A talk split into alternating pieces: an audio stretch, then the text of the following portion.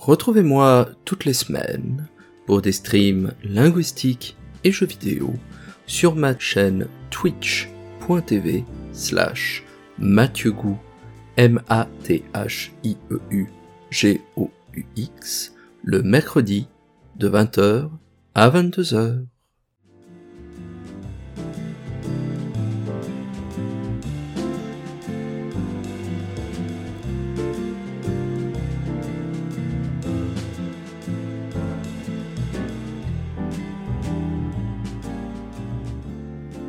Ces derniers temps, et comme bon nombre de joueurs et de joueuses, j'ai joué à The Legend of Zelda Tears of the Kingdom, jeu produit et développé par Nintendo et sorti en 2023 sur Nintendo Switch.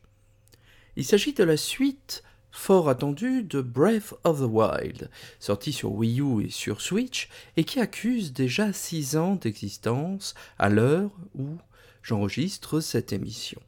J'avais par ailleurs parlé de Breath of the Wild dans l'émission 42 de Ludographie comparée, sortie en 2018, sur le thème de la dénomination dans ce jeu, et c'est quelque chose sur lequel je voudrais à nouveau revenir, entre autres. Il y aura, je pense, plusieurs épisodes sur Tear of the Kingdom, puisqu'il me semble que Tear of the Kingdom, justement, reprend et renforce certains éléments que j'avais présentés dans cet épisode de ludographie comparée auquel je vous renvoie. Dans ludographie comparée, j'avais, concernant Breath of the Wild, mis en avant effectivement un élément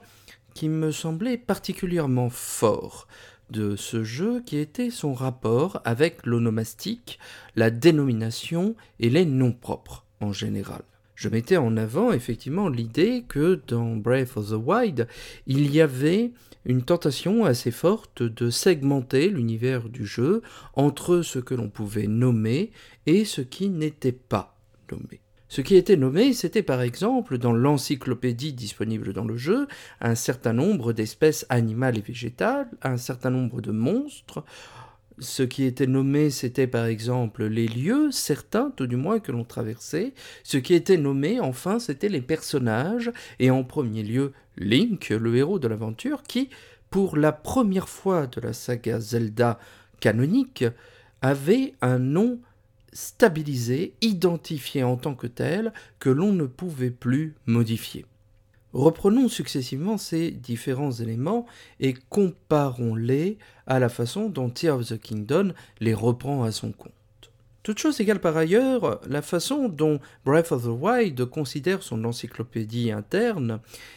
est reprise telle qu'elle dans Tears of the Kingdom. De la même façon, la façon dont Tears of the Kingdom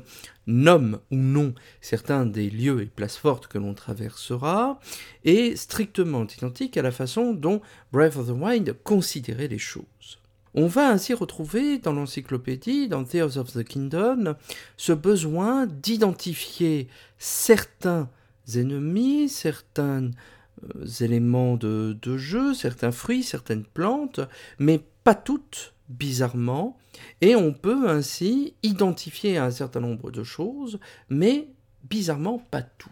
Ainsi, on peut photographier et repérer grâce au radar disponible dans le jeu et dans l'encyclopédie les gisements de pierres précieuses qu'il y a dans l'univers, que ce soit des gisements communs ou rares, mais l'on ne peut pas bizarrement photographier et repérer les pierres précieuses elles-mêmes. On ne peut pas ainsi demander de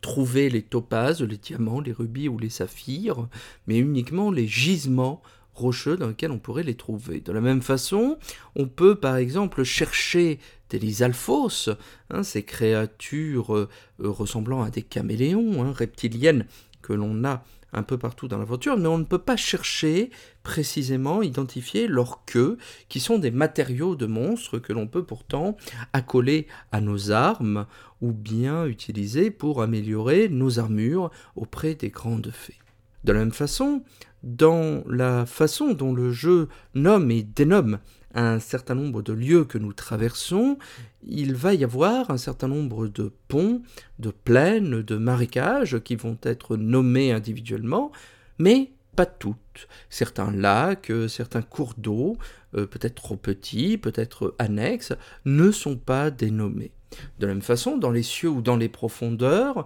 un certain nombre d'îles célestes ou de mines vont être nommées, mais pas toutes les montagnes, pas tous les gouffres, pas toutes les zones que nous traversons. La chose est intéressante puisque tout nous porte à croire que la carte de, des profondeurs notamment, celle de la surface dans une moindre mesure, celle des cieux, est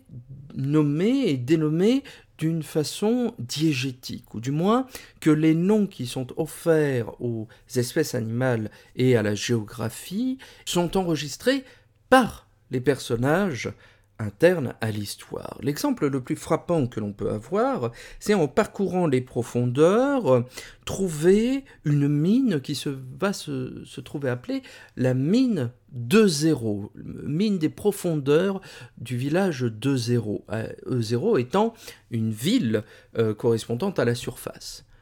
Cela étant, cette ville de zéro a été créée artificiellement. C'est une ville nouvelle que l'on aide à construire dans Breath of the Wild. Il ne s'agit pas d'une cité qui peut se prévaloir d'un millénaire d'histoire, comme on peut le présumer euh, la ville euh, du centre d'Irul, hein, la ville entourant le château, et même Arguet, euh, le village Goron, le village des Caraïs ou le village de Cocorico. Ce sont des villages pour lesquels nous n'avons que peu d'informations sur leur généalogie, sur la genèse, mais il était tout à fait possible de croire que ces villages existaient depuis très très longtemps, peut-être même depuis l'Antiquité légendaire qu'on nous présente dans Tears of Kingdom avec euh, le roi euh, Raoru euh, et la reine Sonia, et donc on pouvait tout à fait envisager que c'était ainsi, hein, pour ces places fortes, que les profondeurs avaient été nommées par ces créatures de l'Antiquité d'Irule. Cela ne tient pas pour E0, puisque dans E0, euh, la ville n'existait pas, on le sait, du temps de Rorou et de Sonia, de, ces, euh, de cette antiquité euh, du, du, passé. C'est une ville qui a six ans d'existence, hein, c'est-à-dire le hiatus qui, nous dit-on, hein, prend place entre Breath of the Wild et Tears of the Kingdom. Autrement dit, lorsque nous arrivons dans les profondeurs à la ville, euh, aux mines de la ville de zéro, et que nous voyons ce nom s'afficher sur notre écran, euh, ce ne peut pas être un nom donné par un, un narrateur omniscient, mais bien par un personnage hein, de cet univers qui, voyant la correspondance entre la surface et les profondeurs, choisit de le nommer ainsi. Et le seul personnage qui, à ce moment-là du jeu, euh, peut faire euh, cet euh, objectif-là, il s'agit bien de Link. Et donc c'est bien le regard de Link qui donne hein, naissance au lieu que nous parcourons. Pour l'encyclopédie, on sait que c'est Pharas, hein, le, savant fou de cet univers, qui a créé cette encyclopédie et créé des, des cases pour remplir euh, son encyclopédie avec les noms des espèces animales, végétales et que sais-je que nous trouvons. Et donc c'est déjà lui qui, tel un linné en herbe, a déjà fait un arbre des espèces, hein, une cartographie des espèces animales ou végétales, mais on ne peut pas euh, inventer d'ornithorynque, on ne peut pas créer de nouvelles espèces dans cette encyclopédie. Nous sommes contraints par les découvertes scientifiques qui existent euh, déjà au sein de, de l'univers d'Irul. Autrement dit, la façon dont les noms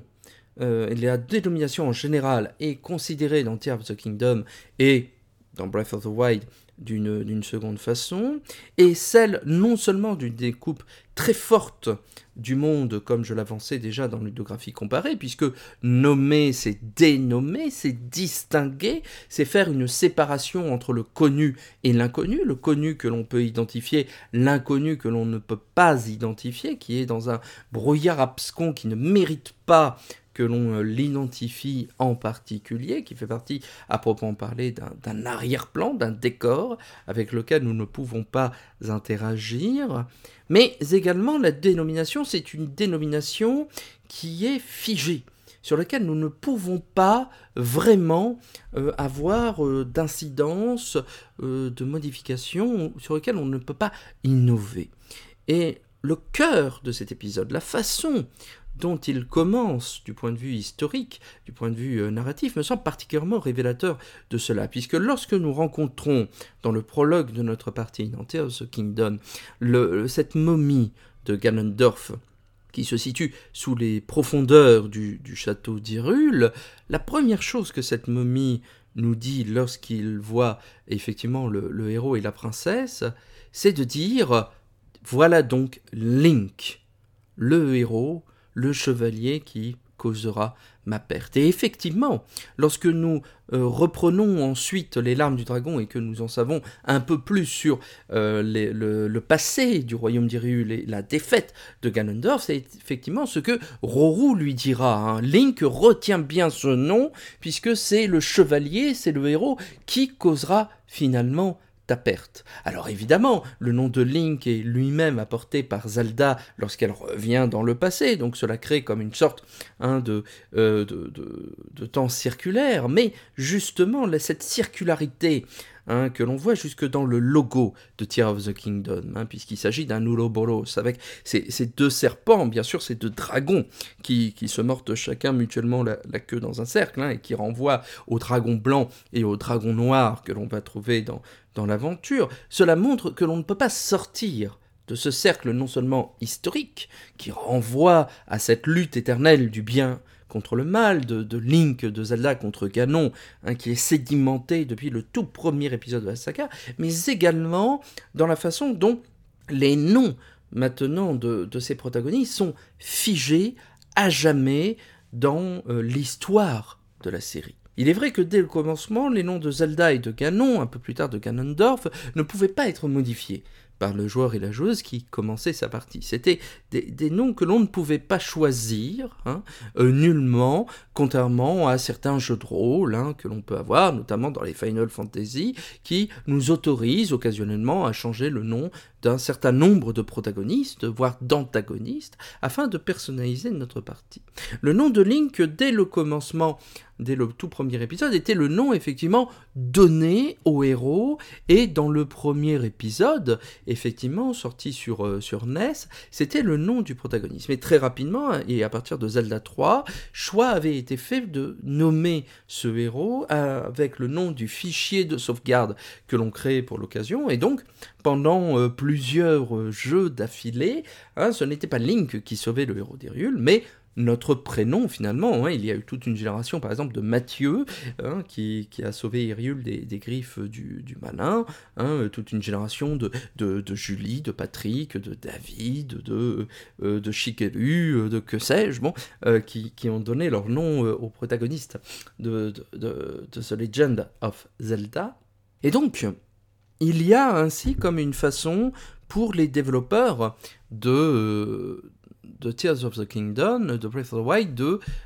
figer hein, cette dénomination une fois pour toutes et d'en faire comme une sorte de, de, lutte éternelle du bien contre le mal et donc de transcender cette histoire euh, qui pouvaient être effectivement hein, euh, des répétitions hein, placées sur un canevas chronologique néanmoins hein, de, fait de résurrection et, de retour en arrière, il me semble que cette dénomination et ce figement euh, participent au contraire à une stabilisation de cette histoire et à son caractère légendaire. À présent, ce sera toujours cette même histoire qui sera racontée, avec des variations bien entendu, et la chronologie que l'on pourra créer entre les différents épisodes va en quelque sorte se sédimenter, hein, se, se, stabiliser. On ne pourra plus vraiment parler d'avant ou d'après, mais à l'aune des mythes antiques, il y aura comme une répétition au même des mêmes histoires. Donc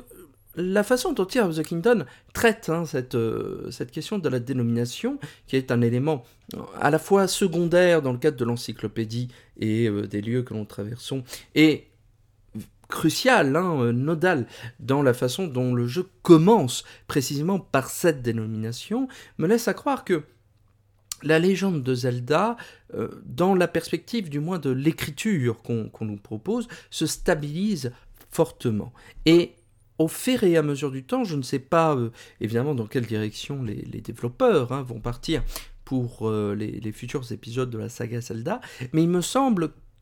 il me serait surprenant, en tout cas, qu'il euh, revienne en arrière par rapport à ses choix de dénomination et qu'à l'avenir, il nous laisse à nouveau nommer Link d'une autre façon, du moins passant à un autre changement fort de paradigme dans la façon dont l'histoire est racontée. Tears of the Kingdom est un jeu intéressant qui reprend certaines des thématiques de Breath of the Wild, qui fait d'autres propositions ludiques sur lesquelles je reviendrai, comme je l'ai dit, dans d'autres émissions, une ou deux je pense à l'avenir, et même si vous n'avez pas aimé Breath of the Wild, ou du moins même si Breath of the Wild vous a laissé incertain hein, quant à la façon de l'envisager, je pense que par ces nouvelles propositions et par ces nouvelles réflexions, je pense que Tears of the Kingdom donc est un jeu qui mérite de faire partie de votre ludographie.